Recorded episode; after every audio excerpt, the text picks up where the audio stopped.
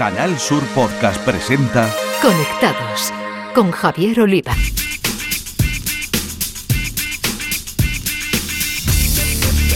Bienvenidos, conectados. Os traemos un día más la actualidad del mundo de las nuevas tecnologías de la información y la comunicación, nuestro epicentro Andalucía y desde aquí el resto del mundo a través de la red.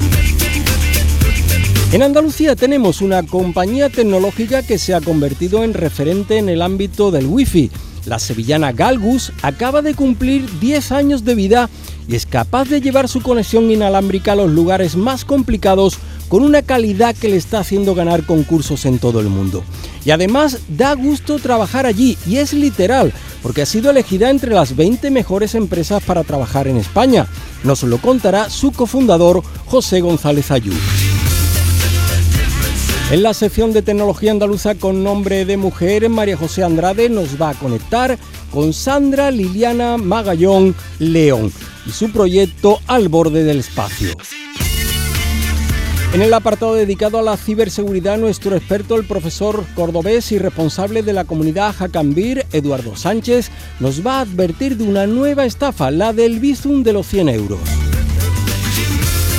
En el espacio para videojuegos, los expertos andaluces del podcast de Todo Games eh, de Canal Sur Radio, José Manuel Fernández Speed y Jesús Relinque Pella, nos traen esperadas novedades que acaban de llegar al mercado. Las novedades y cambios en las redes sociales nos las acercará el consultor de redes y responsable de los Instagramers de Cádiz, Josemi Ruiz, que nos hablará del encarecimiento del uso de X, la antigua Twitter, además de la larga lista de novedades de Instagram. Tenemos muchas cosas con la realización técnica de Antonio Franco, pulsamos Enter y comenzamos.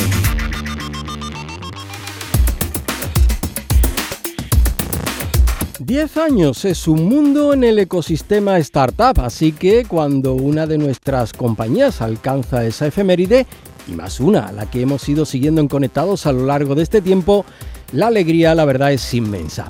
Es el caso de la sevillana Galgus, a la que conocimos en sus inicios en la pequeña localidad de Camas, llevando su wifi a lugares complicados entonces como trenes y aviones y que ahora se codea con las mejores empresas del mundo en el ámbito de la conexión inalámbrica. Así que es un placer felicitar y darle la enhorabuena a nuestro buen amigo José González Ayub, cofundador de Galgus. Amigo José, bienvenido de nuevo a Conectados. ¿Qué tal? ¿Cómo estás? Muy bien, muchas gracias, Javier. Oye, un placer tenerte aquí de nuevo. Recordemos a nuestros conectados. Lo primero, mmm, bueno, ¿cómo empezasteis en Galgus? Siempre ambiciosos, desde una pequeña oficina con clientes en Estados Unidos para poner wifi en los aviones. Ahí nos quedamos nosotros, pero de ahí a lo, a lo que ha llegado ahora hay mucho, ¿verdad? Sí, la verdad que ha evolucionado mucho la compañía, ¿no? Y ya no solo trabajamos con aviones, sino que trabajamos en todo tipo de entornos, como son hoteles, colegios, ciudades inteligentes eh, y también otros transportes como eh, trenes, autobuses, barcos eh, y bueno, eh, otro tipo de entornos como hospitales y etcétera. Oye, eh, José, las claves de ese crecimiento mm, a lo largo de 10 años, un crecimiento sostenido pero también muy intenso, ¿no? Hasta llegar aquí. Sí, la verdad que eh, especialmente en estos últimos años. Las claves creo que fue el origen de la compañía, ¿no? El, eh, que fueron el germen de la compañía fueron la innovación y la internacionalización. Nosotros desde el principio hemos mirado al extranjero y hemos eh, trabajado con clientes internacionales de Estados Unidos, pero también de países como Alemania, Irlanda, Israel, y donde apuestan por la mejor solución, la solución más innovadora, y eso nos ha ayudado a tener un, un crecimiento eh, internacional. De hecho, los primeros tres años el 100% de la facturación era en el extranjero, y ese ADN lo hemos mantenido durante estos 10 años de trayectoria y nos ha permitido eh, crecer eh, y, y, bueno, ya trabajar en muchos más países, incluido España, ¿no? donde ahora ya sí tenemos una presencia muy Ujú. fuerte. ¿no? Mm. Y luego la innovación, tenemos 10 patentes en, en Europa y en Estados Unidos, que hace que nuestra solución, nuestra tecnología Wi-Fi y, y de analítica sea única eh, a nivel mundial y eso nos permite tener una posición privilegiada en un mercado de más de 55 mil millones de dólares de tamaño, Mm. donde nosotros tenemos la tecnología, las patentes y los casos de, uso y de éxito eh, que nos permiten eh, replicarlo y esperamos que nos permitan crecer muy rápido y capturar una gran cuota de mercado a nivel mundial. José, desde Galgu habláis de wifi inteligente. ¿Cómo nos lo podrías explicar? El wifi inteligente es una red wifi que mira todo lo que está pasando alrededor de ella, cuánta interferencia tengo, cuántas redes tengo adicionales, eh, cuántos usuarios tengo y qué tráfico me están demandando. Y combina toda esa información aplicándole una capa de inteligencia artificial para optimizar la asignación de recursos a cada persona está conectada a la red Wi-Fi de manera que tengamos la mejor experiencia posible para todas aquellas personas que están usando la red eh, simultáneamente. Mm. Gastamos menos datos y tenemos más calidad, supongo, ¿no? Eso es. Al final lo hacemos más eficiente. No se trata de conseguir más velocidad, porque al final tener mucha velocidad no sirve de nada, sino de que le demos a cada persona el servicio que demanda. Yo siempre lo explico igual. Una persona eh, lo que espera es que cuando conecta Netflix o cualquier aplicación pueda ver y obtener el servicio que está demandando. Si eso ocurre en todo momento, sin cortes, ni retrasos, ni interrupciones, la persona va a calificar su experiencia como buena y le da igual por detrás si ha estado transmitiendo a 300 megabits por segundo o ha estado transmitiendo a 30, lo importante es que el servicio que tiene funcione. Y eso para todas aquellas personas simultáneamente que están conectadas a la red. Eso lo tenemos que hacer posible, manualmente es imposible, entonces aplicamos esa, ese wifi inteligente que automáticamente auto-optimiza continuamente el servicio a cada uno de los clientes para que no tengan quejas, para que estén súper contentos y bueno, tenemos casos de referencia muy grandes, ¿no? Eh, donde miles de personas simultáneamente tienen una muy buena experiencia wifi y eso pues es lo que lo que nos, nos pone nos llena de orgullo, ¿no? Y José, de mirar, como bien decías, al mercado internacional, en el que seguís, por supuesto, y sois una potencia, a, mirar a casa. Eh, Galgus va a llevar eh, su wifi a todos los edificios públicos de la Junta de Andalucía. Oye, ¿qué importancia tiene a nivel comercial y supongo que también un poco a nivel sentimental, ¿no? Por aquello de ser profetas en vuestra tierra, compitiendo con las mejores compañías y sobre todo, mm, ¿cómo va a mejorar la vida de todos los andaluces ese proyecto? Pues mira, a, nivel sentimental, pues un orgullo tremendo, ¿no? el, que una tecnología hecha en Andalucía haya competido contra multinacionales norteamericanas y chinas y haya sido capaz de ganar la red corporativa wifi más grande de Europa, como es la Junta de Andalucía.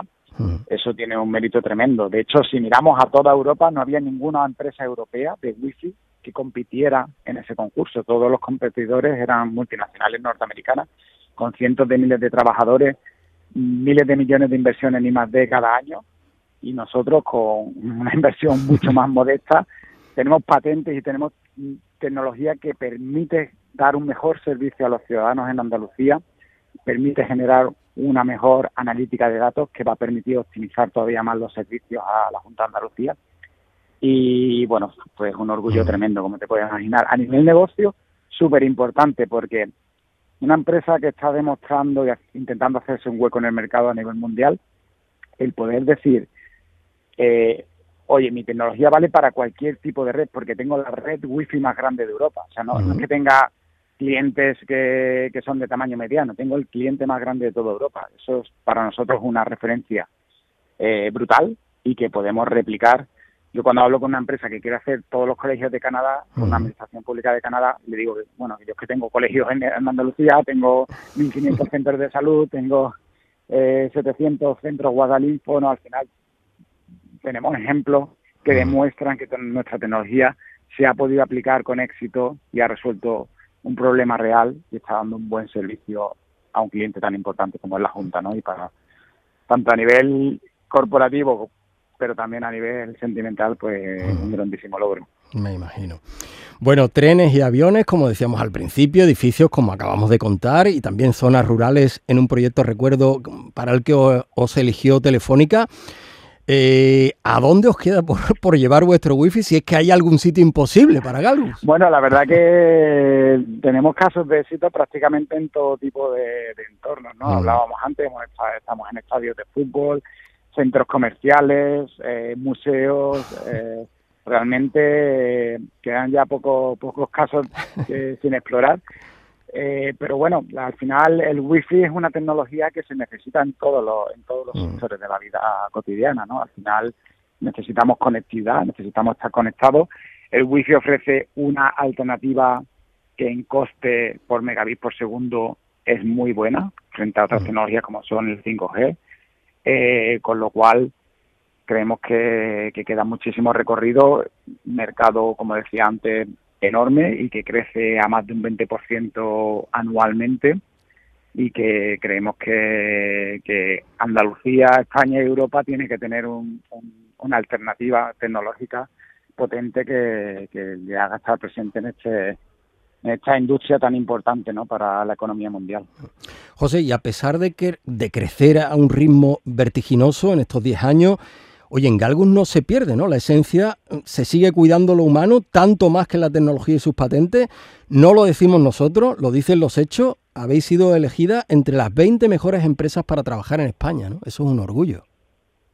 Sí, sin duda. Para nosotros, eh, en nuestro equipo de personas que forman Galgus, lo es todo, ¿no? y, y que sea haber tenido ese sello pues nos indica que, estamos haciendo las cosas bien. Nosotros eh, tenemos muy poca rotación de personal comparado con los sectores tech, donde estamos hablando de que las empresas tecnológicas tienen en torno a un 25 o 30% de rotación de personal, unos índices de rotación altísimos. Nosotros estamos en el 1%, ¿no? Estamos, es decir, prácticamente no tenemos rotación y eso para nosotros es súper importante porque el talento de las personas que forman Galgus lo es todo para nosotros. Pues talento es el que tiene José González Ayú, cofundador y CEO de Galgus. Eh, José, te reitero la enhorabuena, la alegría de ver cómo en los inicios, desde una pequeña localidad sevillana como Cama, mm, desde ahí estáis conquistando el mundo del wifi con tecnología propia, con tecnología andaluza. Es un orgullo, amigo, mm, así que, que, que sean no 10, ¿no? sino muchos años más de éxito y que lo sigamos contando aquí en Conectados. Pues muchas gracias Javier eh, y a todo el equipo de Conectados por, vuestro apoyo y seguimiento durante esta década y vamos a por la siguiente, ¿no? Vamos a por ella. Gracias, José. Un abrazo. Conectados con Javier Oliva.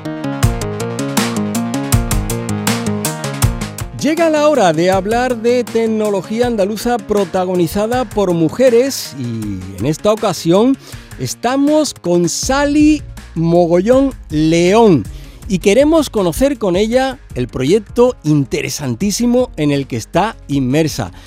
Sally, ¿qué tal? Muy buenas, bienvenida a Conectados. Buenos días, Javier. Oye, un placer eh, que estés con nosotros para hablar ese, de ese proyecto que estás empujando, que estás impulsando, que es Ficus al borde del espacio. La verdad que el título es interesantísimo. Cuéntanos un poquito qué hay detrás de Ficus.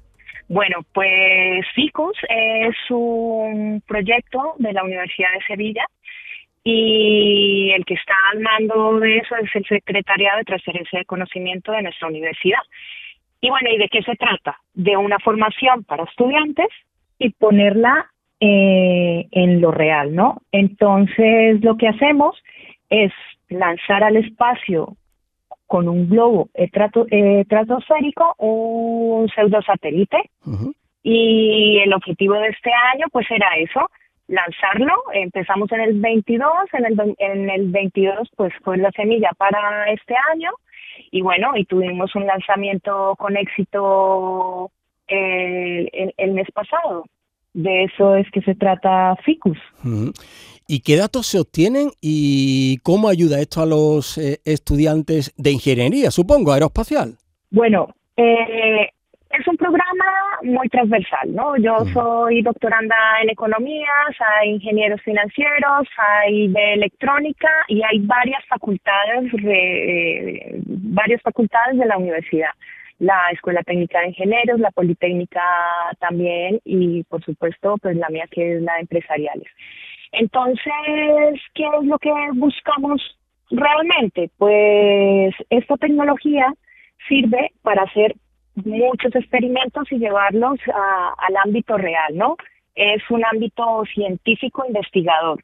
Y entonces, pues los estudiantes eh, pueden realizar una plataforma viable y económica para aplicarla en el espacio. para hacerlo más sencillo y, y mm. palabras más fáciles, ¿no? Eh, en, el, eh, en el borde del espacio se pueden hacer experimentos porque eh, las condiciones son similares fuera del espacio. Entonces, podemos tomar imágenes y analizarlas con una cámara especial donde se muestra todo el espectro. Entonces podemos ver, por ejemplo, cómo está el agua, cómo está la agricultura, cómo está, porque hay colores que nosotros no podemos ver pero con estas cámaras especiales podemos ver de qué están hechas las cosas. Por ejemplo, si sacamos una foto de un plátano, podemos ver que está hecho de potasio. Para nuestros ojos no vemos el color del potasio, pero desde allí se puede ver todo, todo, todo lo que, toda esta gama de colores importantes, ¿no? Entonces, ¿por qué también se hace? Porque es muy económico y entonces al hacer misiones científicas en microgravedad o gravedad cero, podemos luego utilizarlo para enviar un cohete real, ¿no? Entonces, el cohete real no puede tener fallos porque ya saben lo que cuesta. Entonces, pues utilizamos este pseudo satélite también para probar cosas y tomar toda clase de datos, de fotos y de investigación. Esto cómo los cómo se hace, pues se manda un globo eh, estratosférico y pues allí tiene un vuelo limitado donde se pueden tomar esas fotos. Entonces, pues este año nuestra plataforma, nuestros datos, nuestro pseudo satélite pudo recoger con éxito y regresar otra vez a nuestras manos. ¿Y la tecnología, Sally, es eminentemente andaluza de la Universidad de Sevilla? Eh, tenemos una empresa que nos da una capacitación, además que son los que son los únicos que tienen el, los derechos de poder mandar esto al espacio, ¿no? No cualquiera puede coger un globo y decirlo, lo lanzo. Entonces, tenemos la ayuda de eso, tenemos a nuestros coordinadores, que, que son también fundamentales, eh, Rogelio y Antonio, y ellos pues también hacen esa transferencia de conocimiento. Y el estudiante que pues son todos mis compañeros, los que son los ingenieros, pues aplican todos sus conocimientos y son los que hacen realmente pues este ese, ese, ese pseudo satélite. Mm, qué bueno. Por último, Sally, objetivos eh, a corto plazo para este curso, para los próximos años, mm, ¿cómo se va a desarrollar FICUS? Bueno, pues estamos esperando que haya un FICUS 24. Eh, lo que se propone es, como tenemos todavía espacio para más investigaciones dentro de nuestro PILOA, nuestro cargo de datos, pues la idea es seguir investigando y seguir mejorando el prototipo que ya sabemos que funcionó y seguir mejorando pues lo que es la estructura en aluminio, los paneles solares y lo que fue la aviónica de la carga de pago y la antena terrena que, que hace un seguimiento automático, ¿no? Entonces, pues, como ya tenemos estos cimientos, pues lo queremos seguir mejorando y seguir aplicando de, de la teoría a la práctica, ¿no? Es lo más interesante de, este proyecto.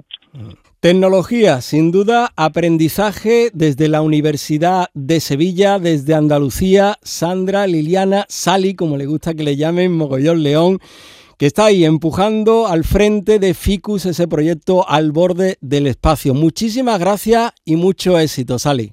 Vale, vale. Bueno, yo soy la encargada de gestión. Están mis otros compañeros, que está Julio, Carlos, Juan, Alejandro, Alberto, Julián, Ramón y los profes. Que todo es un equipo grande, mi compañero Mario y Max.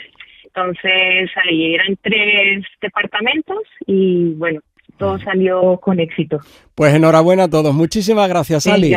vale, muchas gracias. En Canal Sur Podcast, Conectados con Javier Oliva.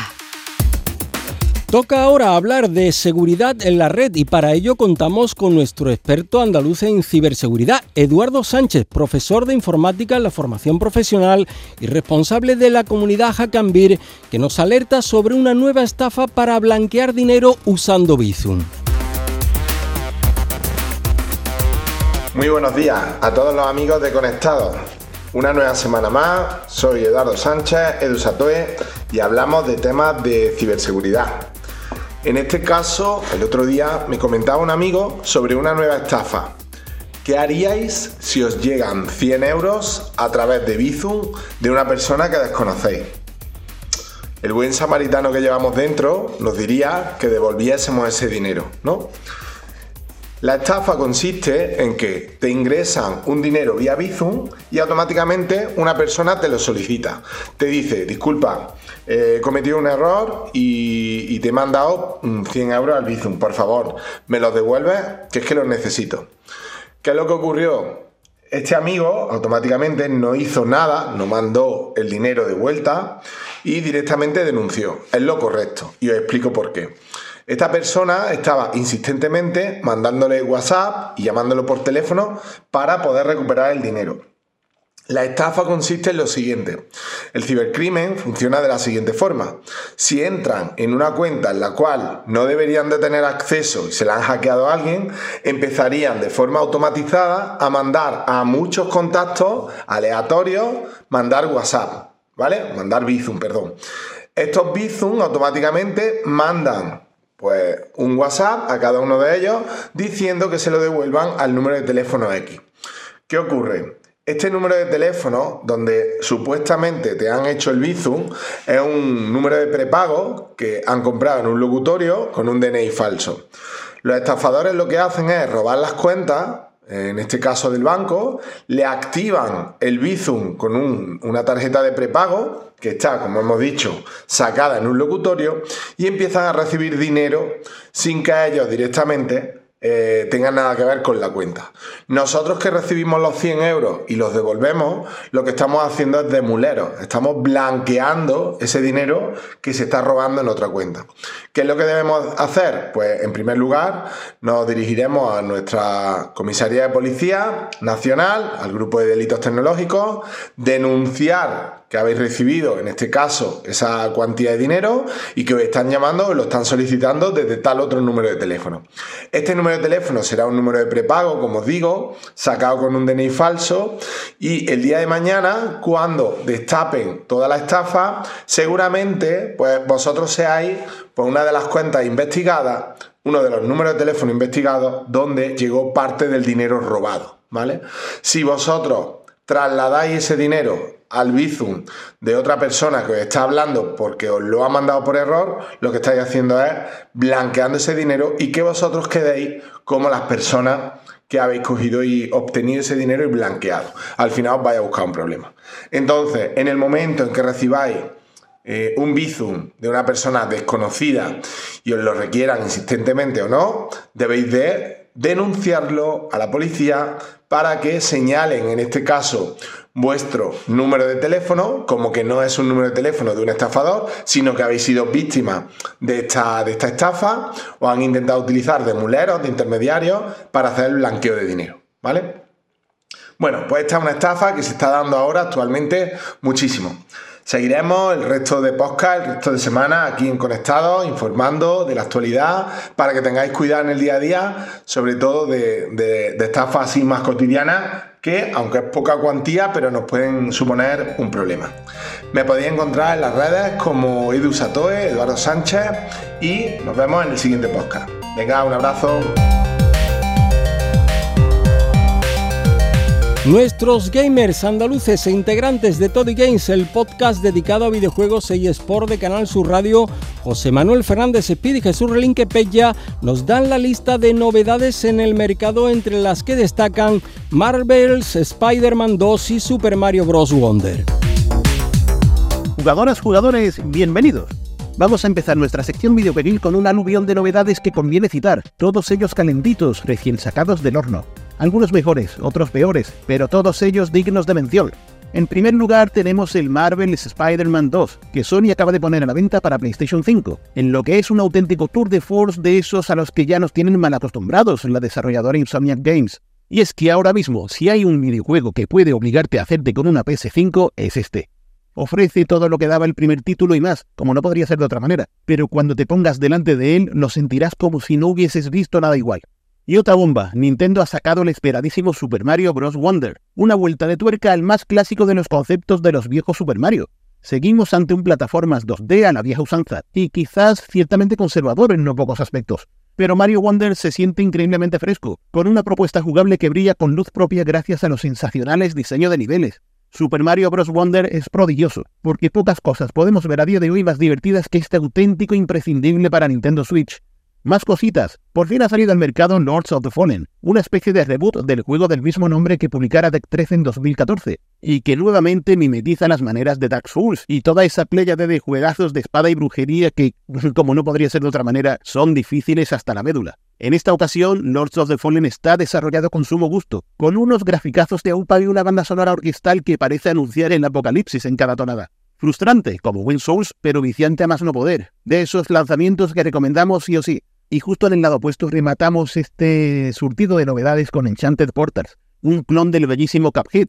Ya sabéis, ese juego de saltos y disparos de la vieja escuela, con un estilo de dibujos animados antiguos que, bueno, es una obra de arte. Pues lo dicho, Enchanted Portals de los españoles Shisho Game Studios es un juego bonito a radiar, totalmente al estilo de Cuphead, una preciosidad que delata mucho trabajo detrás. Pero como juego es bastante mediocre, es como si no hubiera tenido detrás un game designer. Malas mecánicas, niveles repetitivos y aburridos a más no poder, controles con decisiones de manejo nefastas. Es probable que lo arreglen a base de parches. De hecho, el juego ha recibido ya alguno que otro que mejoren la experiencia. Pero la decepción que nos hemos llevado con esta producción Made in Spain ha sido de todo menos encantadora.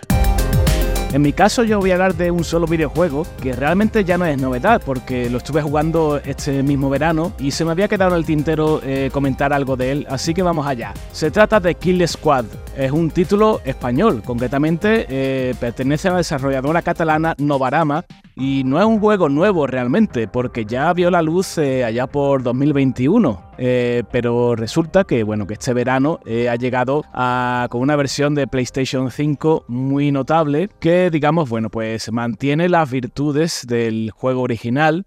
Un juego que se podría describir como un juego tipo Diablo, un juego Twin Stick que le llaman porque se utilizan ambos sticks analógicos para moverse y disparar es un juego de acción frenética donde escogemos a un personaje entre cinco luchadores, cada uno con sus propias características. Eh, bueno, ya sean sanadores, eh, personajes que atacan a distancia, personajes tipo melee, cuerpo a cuerpo. Hay que decir que se complementan entre sí y que el juego nos lanza directamente al campo de batalla para intentar pues superar lo que es el nivel con muchos enemigos, oleadas, auténticas hordas de enemigos eh, que se van complementando que, está muy bien pensado, ¿no? De la manera en que, en que se lanzan esos enemigos para que eh, nuestros patrones de ataque tengan que diferir, tengan que ir variando con el tiempo y no hagamos siempre lo mismo, algo que lo hace eh, variado y entretenido. Y bueno, por supuesto, culminando con jefes finales que al final pues eh, nos darán ciertos objetos que, que nos ayudarán a ir subiendo de nivel y a ir subiendo capacidades.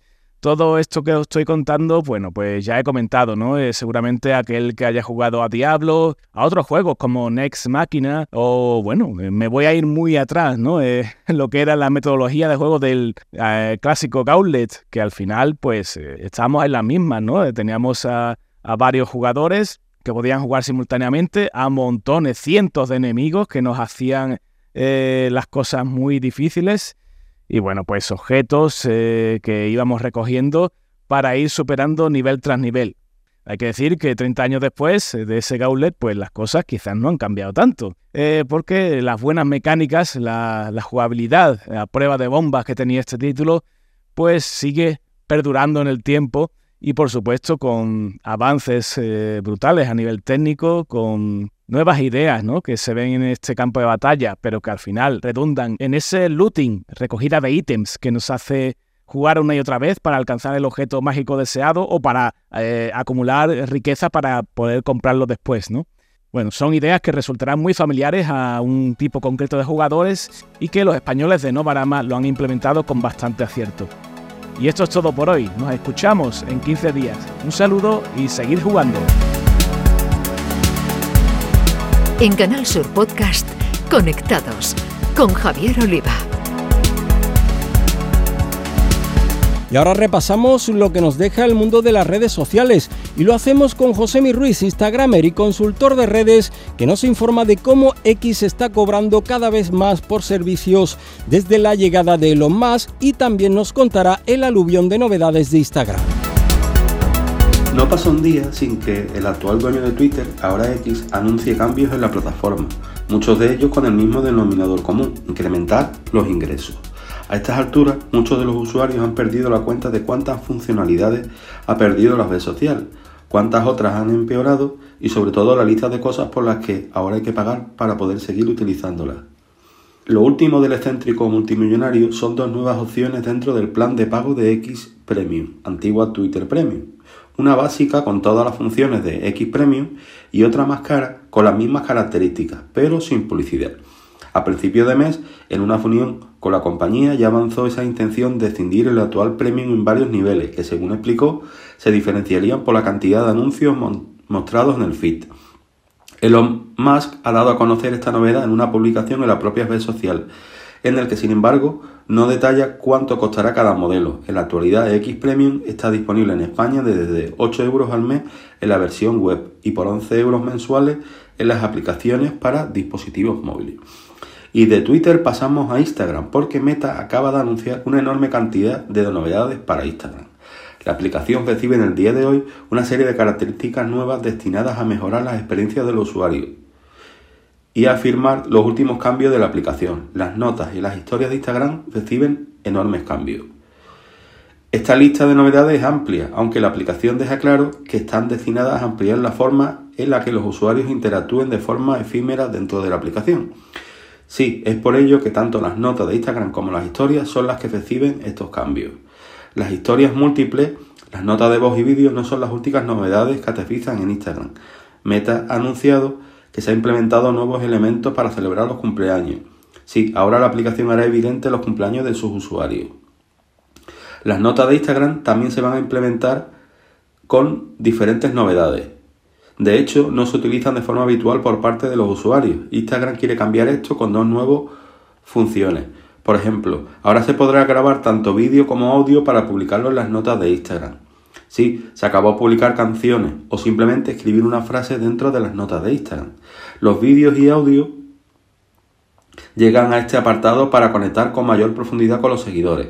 No se conoce todavía el funcionamiento completo de estas características, aunque se ha podido ver que Instagram mostrará un efecto en la foto de perfil de los usuarios que estén de cumpleaños. Además, hará como Twitter y al entrar en el perfil aparecerá tanto confeti como globo.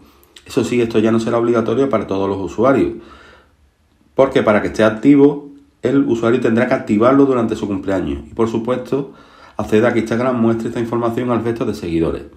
Las listas múltiples para las historias son ya una validad, algo que está probando Instagram y que se va a convertir en una novedad para todos los usuarios, lo que permite crear diferentes grupos dentro de las historias. Estos grupos múltiples para las historias son la evolución natural de los mejores amigos de Instagram. La funcionalidad es clara, crear diferentes públicos dentro de las historias. No se conoce la fecha en la que serán efectivas las actualizaciones, aunque se espera que sea en la siguiente semana.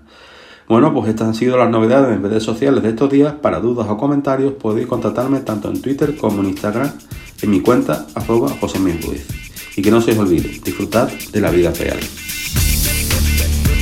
Es hora de terminar, ya sabéis que cada dos semanas tenéis una nueva entrega de Conectados en la plataforma de podcast de Canal Sur Radio, en Spotify o en Google Podcast, entre otras. Así que os pedimos que os suscribáis en algunos de estos canales. Hasta entonces a todos, feliz vida virtual. En Canal Sur Podcast han escuchado Conectados con Javier Oliva.